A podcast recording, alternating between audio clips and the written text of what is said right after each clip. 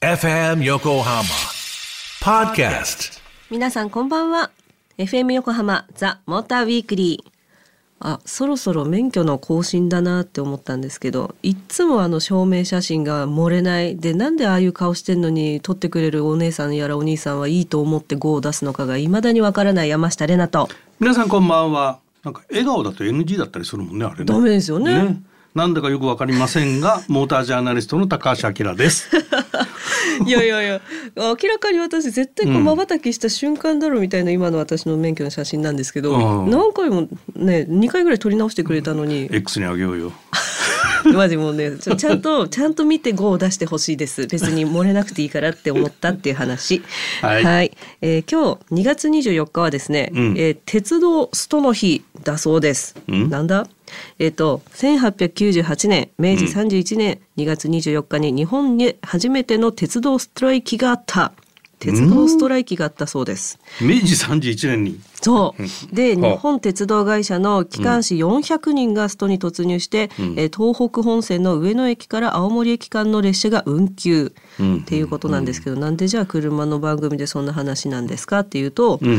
えーこの年今から126年前その明明治31年ですね、に初めて日本にガソリン自動車が登場した年。ということです。で、なんでどういうことっていうと、フランスの商人デフネさんが輸入したパナール・ルバッソールが日本で初めて走ったガソリン自動車、まあ持ち込まれた四輪自動車ということで、えうーん。ー2月にその年同じ月に、えーうん。東京の築地から上野までデモ走行を行って大きな評判になったそうです。うん。だからはね、じゃあな鉄道なくても車でいいじゃんって思ったんじゃない？その当時の人はっていうところで。うんうんうんそれでそのパナール・ルバッソールっていう車は、うん。なんかよくディズニーランドに走ってるような可愛らしいあのおしゃれなクラシックな車で、まあ、屋根がない。うんうんオープンカーじゃん。で今日取り扱うやつじゃんみたいなところうん。すんごいこじにな。ったやつ。はい、はわかりました頑張った。絶対わかんないと思う。はいということで今夜のモーターウィークリーはこんなテーマでお送りいたします。運転好きの心躍るスイフトロードスター特集はい。はい、こじつけからすごいテーマになりました。まあロードスターオープンカーだもんね。ねえうん素晴らしいマツダロードスターですね。はいでそれとスズキスイフト、はいこれモデルチェンジしたんで、まあ皆さん注目かなと。でまあ CVT とあと 5MT 5速マニュアルがあるっていうところもまあ皆さん気になってんじゃないのかな？で実際どうなのかなっていうところを今夜お届けします。はい、車情報満載でお届けする FM 横浜ザ・モーターウィークリー。皆さんどうぞ最後までお付き合いください。The Motor Weekly. FM 横浜ザ・モーターウィークリー山下れなと高橋明がお送りしてます。今夜のモーターウィークリーは運転好きの心躍るスイフトロードスター特集ということで、はいまずはどちらを行きましょうか？あのスイフトからはい。話しますとですね、ええ去年の12月、はいモデルチェンジで4代目になったねおー4世代目はい。でまあ若い世代うん。でも買えるかなみたいなところも狙っているのと、はい。まあ車のキャラクター的にはねこうリージョナルっていうか日常使い。で使う人、うんうん。これあのメーカーが言ってたのはこう自分一人の時間を大切にする人、へえ、私じゃん。はい。うん俺も あれ？うん。あとねデザイン優先度が高い人あ、はい。まあ、そういう人だ。たちをこうちょっとターゲットにして、はい。まあ主なターゲットは Z 世代とあら、あらららら。20代前半ですね。って言ってるんですよ。でうん。これがあのまあスイフトのあのセグメントは B セグメントでコはい。ンパクトサイズ、でハッチバック。あ、いい。よい。でこの見た目なんだけど、うん。やっぱこうボリューム感が結構あると思うのね、はい。フェンダーが膨らんでて。いい。でボンネットのデザインがすごく変わってボンネットのデザインっていうかねボンネットクラムシェル型に見えるっていうかねなんて言ったらいいの？クラムシェル型ってわかるかな？二枚貝みたいな。クラムシェル。クラムチャウダー、はい。クラムチャウダー。はい。二枚貝二枚貝なんだ。でこの、はい。うんクラムシェル型ボンネットっていう言い方するんだけど、うん。こうボンネットがピタってしまった後、はい。両サイドにこうボディフェンダーが残ってるのよ。うーん。でこうそのフェンダーのラインがボディを一周してるようなデザインなのね。これよく見ると。新型のスイフトは。らこのデザインにすごく力入れてて、うん。でその、えーワイドスタンスなところとか、まあ、見た目こう踏ん張りがあるようなはい。力強さみたいなものを感じさせる。あります。それから顔がまあグリルが大きくて、うん。割と存在感あるんじゃないのっていうところでデザイン優先度が高い人向けみたいなのはやっぱメーカーが言っていると。へえいいですね。でスイフトっていうと、ん。一般の人がね、うん。どういうイメージ持ってるかっていうとやっぱあのスポーティーって思ってる人がやっぱ。思っちゃう。思っちゃうよね。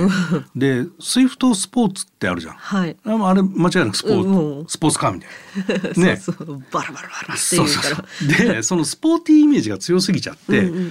あの普通の車が欲しいんだけどっていう人たちがちょっと経営してる傾向も 嘘。ちょっとマーケットであったらしいのよ。だからそこはあの普通の車なんですよ。そこを押していきたいね。普通の車なんですよって 言っていいのかな？であの乗ってみると、はい。普通の車の割にはちゃんとすごいスポーティーに走るじゃん。あれ？スポーティーって今聞こえたわ、うん、ちゃんとねあのシートとかもねちょっとなんていうのかなホールド性が良くてスポーツシートっぽいのよ。これじゃあね、うん。だからなんかね説明が普通なんですよって言ってる割にちゃんとスポーティーなのね。あれ？まあまあいいか。うん。ん。でこうう運転にこう自信があって例えばあの車を峠持ってって走らせるのが好きみたいな人たちからすると、はい。もうちょっとこういうところがこうなるといいなみたいなもしかすると出てくるかもしれないよね、でもそういう人はスイフトスポーツがありますからね。確かに。あれ？じゃあまた絶妙な感じになってきましたね。絶妙な感じ、じになってきて、ええ。でじゃあなんで 5MT があんだ5速マニュアルがあそうよるんだそうよ。これねそういうふうに普通の車だと言いつつもメーカーの人はやっぱりスポーティーなんていうところを押してるんじゃないかと。案に。面白い、まあなんかそんな感じの乗り味で、あのただねエンジンが1.2リッター3気筒の NA, NA ってターボがないやつね、うん普通のエンジン、はい。なので、うん。やっぱパワー的にはね、うん。えー、82馬力、あいいえー、感じ、108ニュートンメーターはい。というまあ見ちょたまんま。ちょっとそうそうそう。うんちょっとねね。そのスポーティーに走るにはパワー足んないよねっていうところで実用車の領域だよねこれはっていうところ。でもなんかその MT あるからそのなんだ女の人で走るの好きだけど、攻めはしないけど運転してる操作感がいいっていうのはちょうどいい素晴らしい。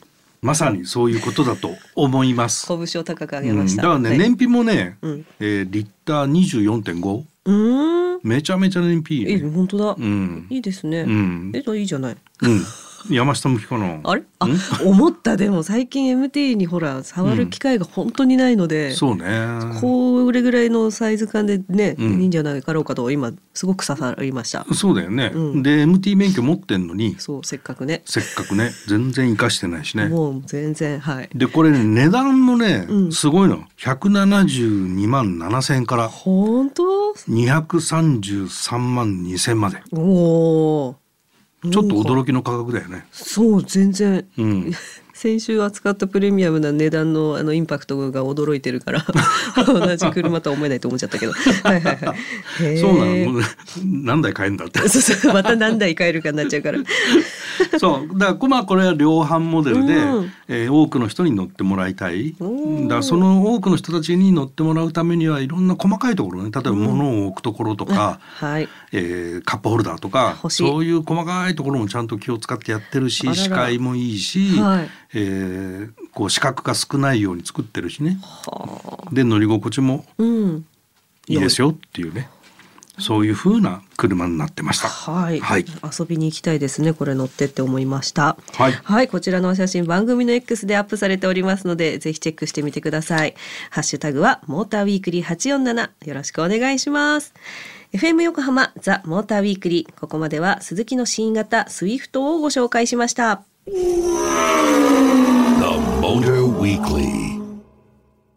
FM 横浜ザ・モーターウィークリー山下れなと高橋明がお送りしてます。今夜のモーターウィークリー運転好きの心躍るスイフトロードスター特集ということで後半はロードスターをご紹介したいと思います。はい、はい。まあロードスターも車好き運転好きなんかそんな皆さん大好きってやつだよね。はい。そんなイメージしかない。はい。でまああの多くの人があの格好とね、オープンカーオープンカースタイル？うん。気に入って乗ってると思うんだけどこれがね、えー大幅改良商品改良っていうのをやりまして、何が変わったか。あのね見た目はねあんまり変わってない、あのヘッドライトのデザインとかテールランプのデザインとか、はい。そういうのは変わってんだけど。中身が大幅に変わってますっていうところでこの辺がね、ロードスターだなと思うんだけどね どういうことでしょまずこれきっかけが一つあって、う。はい。法規が変わってお。国の法規が変わってですね、セキュリティ対策をしないといけなくなってきてるのねこれあの規範車売ってる車に対してもそうなんだけど、はいどんどんそういうことをやりなさいっていう指導があってですね、まあそれを対応しましたよってことがまあきっかけで一つあるんだけど、うんうんうん。でそれをやると時々最近名前が出てくる EE アーキテクチャっていうはいはい。電気電子プラットフォームってやつね。はいはいこのこれをまあアップデートしないともうすぐに対策セキュリティ対策できないよねっていうところがあって。まあアップデートするんだけどそれがね CX60 うんに使ってる、まあいいアーキテクチャを使うと。でそうしたらですね、ええまあ OS がアップデートするのをイメージすると分かるんだけど、使えなくなるアプリがある。ありますね。本当にあれ困る。はうんでヘッドライトがもう LED じゃないと対応しなくなるとか。あとナビゲーションが既存のロードスターのやつだと動かなくなるとか、いろいろ不都合があって、それもじゃあ一緒に合わせてアップデートしようってことでナビゲーションも、はい今までね正方形みたいな格好してたうんナビ画面が横長のサイズに変わってね。中身も最最新のものに変わってるしヘッドライトヘッドライトテールランプ全部ランプ類が LED になってっていうのは変わってます。だからこれあのほら iPhone6 から iPhone7 になった時に、うんアップデートしたらお財布携帯が使えるようになったみたいな違いがあったじゃん。結構大きいですよね。出来事としてはね。ね、うんまあそういうことが起こってるのよ。お財布携帯です。実質。はい。でまあそれがきっかけで、まあそういうセキュリティ対策もしましたと。でプラスアルファで、はいまあこれ松田らしいんだけおど何かをやらないと気が済まないんだねきっとね。ね。でよりハンドリングを良くしようみたいなこといろいろ考えて、はい。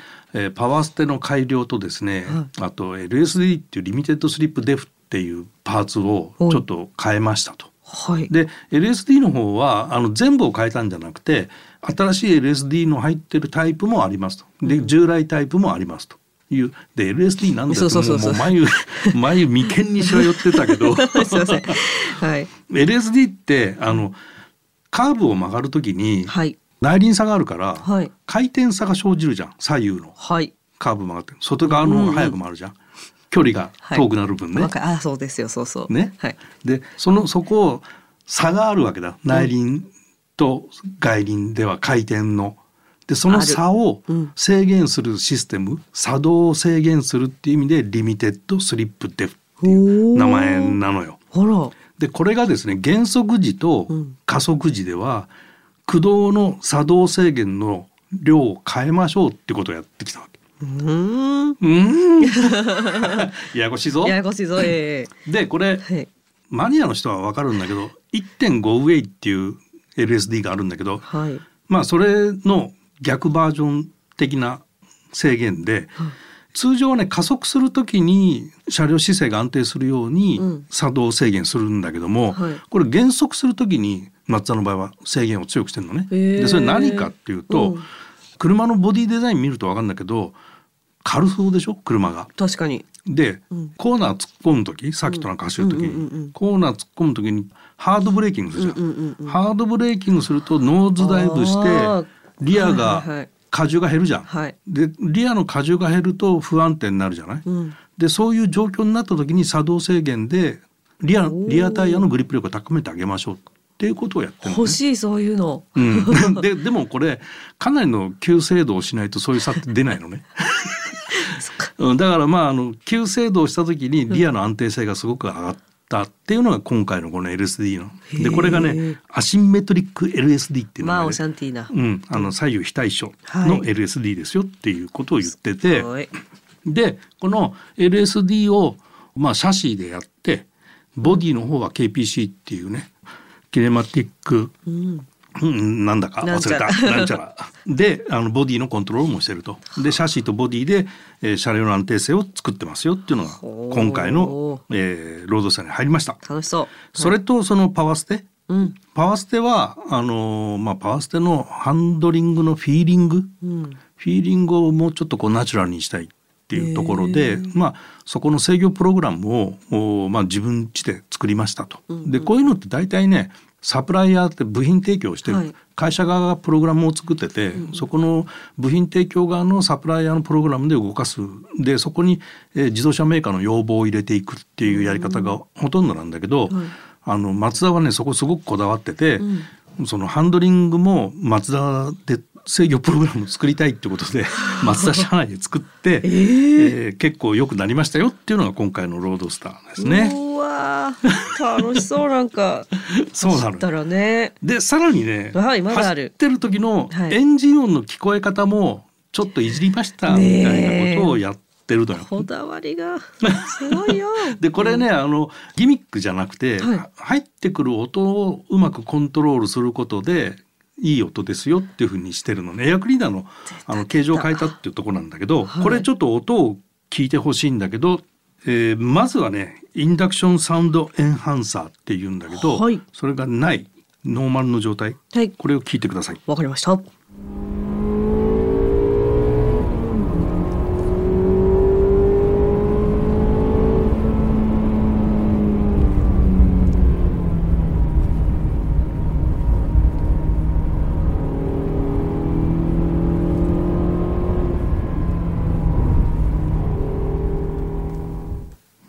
ほうほほうほうで続いてはインダクションサウンドエンハンサー付き。ありありの音を聞いてください。うはい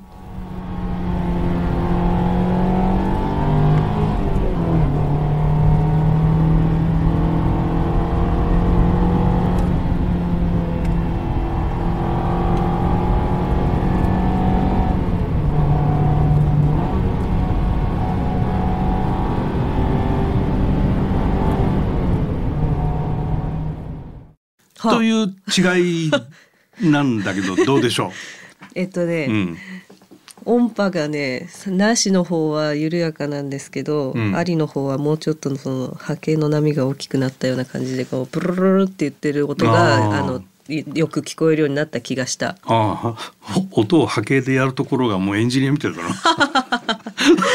あれ、まあ仕そのと。その通うんりその通り。あ本当？まあ多分ラジオ聞いてる人も、まあ、うん微妙な違いなんで分かるかどうかっていうところなんだけど、かなりクリアにはっきり聞こえてると思うのね。でこれなんでかっていうとこのエンハンサーをうん入れると邪魔な音を消してるのよ。なるほど。エンジンの音を際立たせてるっていうイメージなんだよね。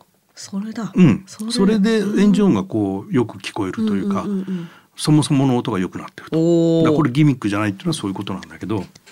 どういうことなんだ？へどういうことなんだ？へええ。よろしいでしょうか？はいよろしいですよ。ありがとうございました。はい。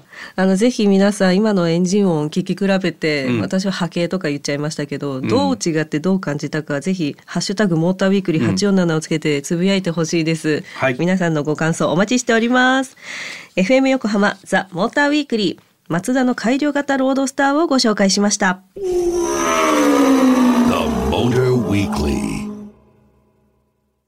FM 横浜ザ・モーターウィークリーエンディングのお時間となりました。